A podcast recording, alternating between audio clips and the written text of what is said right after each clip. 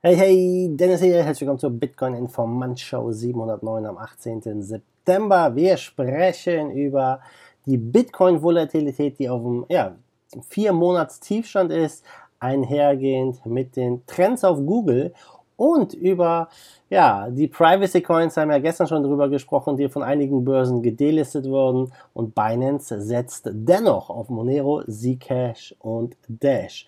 Guck mal zuerst den Preis. Wir stehen bei 10.215 und ja, der Bitcoin macht nicht viel.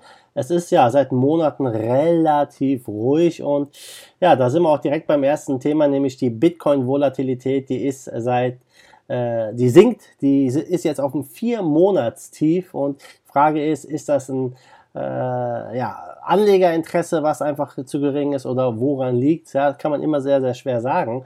Aber für Händler zum Beispiel, die Bitcoin akzeptieren, ist natürlich geringe Volatilität ganz interessant. Aber da die Kryptoakzeptanz noch so gering ist, glaube ich, hat das nicht wirklich viel Auswirkungen. Und der, der, der 30-Tage-Volatilitätsmessung von Bitcoin lag laut Blockforce Capital am Montag bei 47 Prozent. So wurde es von Forbes gemeldet. Das ist der niedrigste Stand seit dem 10. Mai 2019.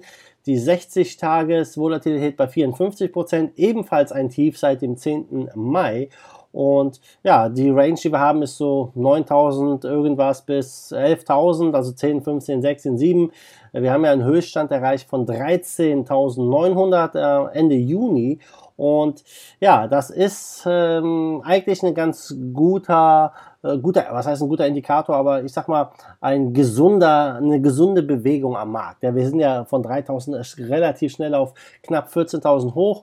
Jetzt haben wir so ein bisschen Konsolidierung bei 10k und dann kann es eigentlich weitergehen. Ich persönlich erwarte, dass die Volatilität wieder zunimmt, aber ähm, die Volatilität, ja, die ist gering und das zeigt sich auch bei Google Trends. Ja, also wenn wir uns das zweite Thema jetzt hier angucken, ähm, die Google Trends, äh, der Suchbegriff Bitcoin, die haben ja zum jetzigen Zeitpunkt den Tiefstand seit Ende April, also auch seit ein paar Monaten. Und das ist schon ziemlich crazy, denn ähm, damals im April waren wir bei 4.100 Dollar, jetzt bei 10.000 Dollar. Also das Marktgefühl ist immer noch relativ ähm, ja, ähm, ich sag mal, nicht so optimistisch, nicht so positiv. Und das, äh, das Interesse im Mainstream ist doch gefühlt relativ gering.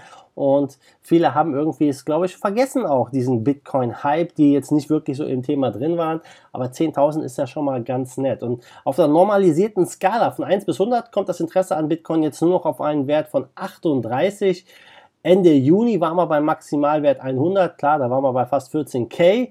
Ja, und ähm, wenn wir uns die Google Trends angucken, man sieht hier ganz eindeutig, ja, die sind wieder extrem abgeflacht.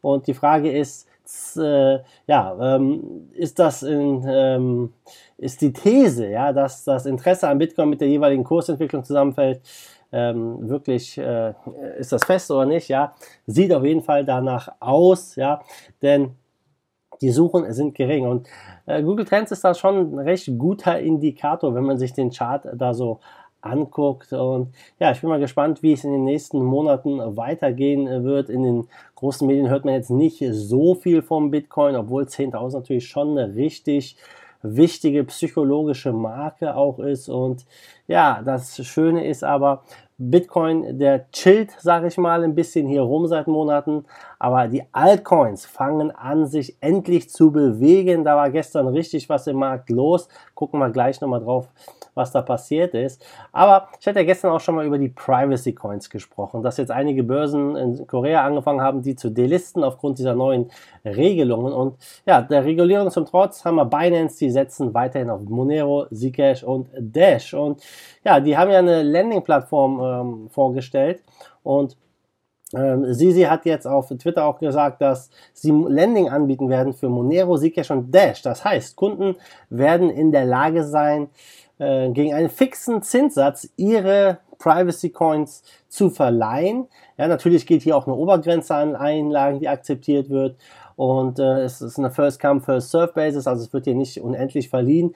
Sondern ja, man macht, probiert das so sauber wie möglich zu machen, aber es ist sehr, sehr cool, ja, denn ähm, er, die Sisi hat gesagt, Privatsphäre und Datenschutz sind ein Grundrecht und ich finde es cool, wirklich, dass hier Binance vor allem die Privacy Coins anbietet. Jeder hat ein Recht auf Privatsphäre und hier kann man die Coins dann zum festen Zinssatz verleihen. Wie hoch der Zinssatz ist auf Binance, keine Ahnung. Ich kann es mir jetzt nicht vorstellen, dass es so mega hoch ist, aber wahrscheinlich dennoch besser, als sein Geld äh, aufs Konto zu bringen, oder?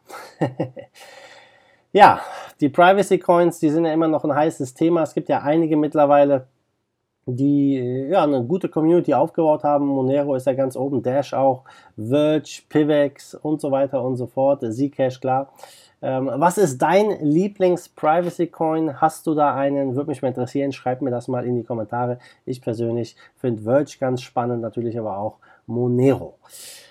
Ja, dann sehen wir mal, was die Privacy Coins weitermachen in Zukunft. Diese neue FATF-Geschichte ähm, könnte da ja noch eine weitere größere Rolle spielen, weil einige Börsen ja schon dem jetzt gefolgt sind, weil man halt ähm, ja, bestimmte Kundendaten übertragen muss bei einer Transaktionshöhe von über 1000 Dollar. So sieht das äh, diese neue Regulierung das vor. Wie sich das umsetzen lässt, ob sich das umsetzen lässt, das bleibt abzuwarten. Gucken wir zum Schluss nochmal den Markt. Das sieht schon mal ganz gut aus. Der Bitcoin, ja, er leuchtet grün hinter mir, sehr schön. 271 Milliarden stehen mal Trading-Volumen, 63 Milliarden. Bitcoin-Dominance fällt 67,7 Prozent. Und ja, wenn wir uns mal die Altcoins in den Top 10 angucken, das sieht echt schön aus. Ethereum 7 Prozent im Plus, Ripple 16 Prozent zum Vortag, 30 Cent aktuell. Äh, Stellar 15% Kurs plus, Binance Coin 7% Kurs plus, also nette Gains. Top-Gewinner ist ABBC Coin mit 24%, aber Top-Verlierer ist MadeSafe auch da mit 7% Minus. Also langsam kommt wieder ein bisschen Bewegung in den Altcoin-Markt rein. Viele sprechen schon, hey, das ist der Beginn der Altcoin-Saison. Ja, so im Herbst ähm, werden wir mal sehen, was jetzt passiert. Auf jeden Fall mehr Bewegung, mehr Volatilität ist immer gut. Und solange der Bitcoin weit, seitwärts weiter läuft, äh, ja, werden die Altcoins meiner Meinung nach davon profitieren. Also Leute, ich bin raus. Wir sehen uns dann morgen wieder. Du weißt, was zu tun ist. Wenn es dir gefallen hat, lass mir ein Like da, gib mir einen Thumbs up auf YouTube. Vor allem folge mir auf Steemit, der Social Media Plattform auf der Blockchain, wo du für das Liken von und Kommentieren von meinen Videos die Kryptowährung Steam verdienen kannst. Ja, ziemlich coole Sache. Check das aus. Link ist in der Beschreibung und wir sehen uns dann morgen wieder. Wie immer, mach gut, schwenk den Hut. Fight the force of evil in Bitcoin and cryptocurrency we trust. Bam! Give us a Bitcoin to save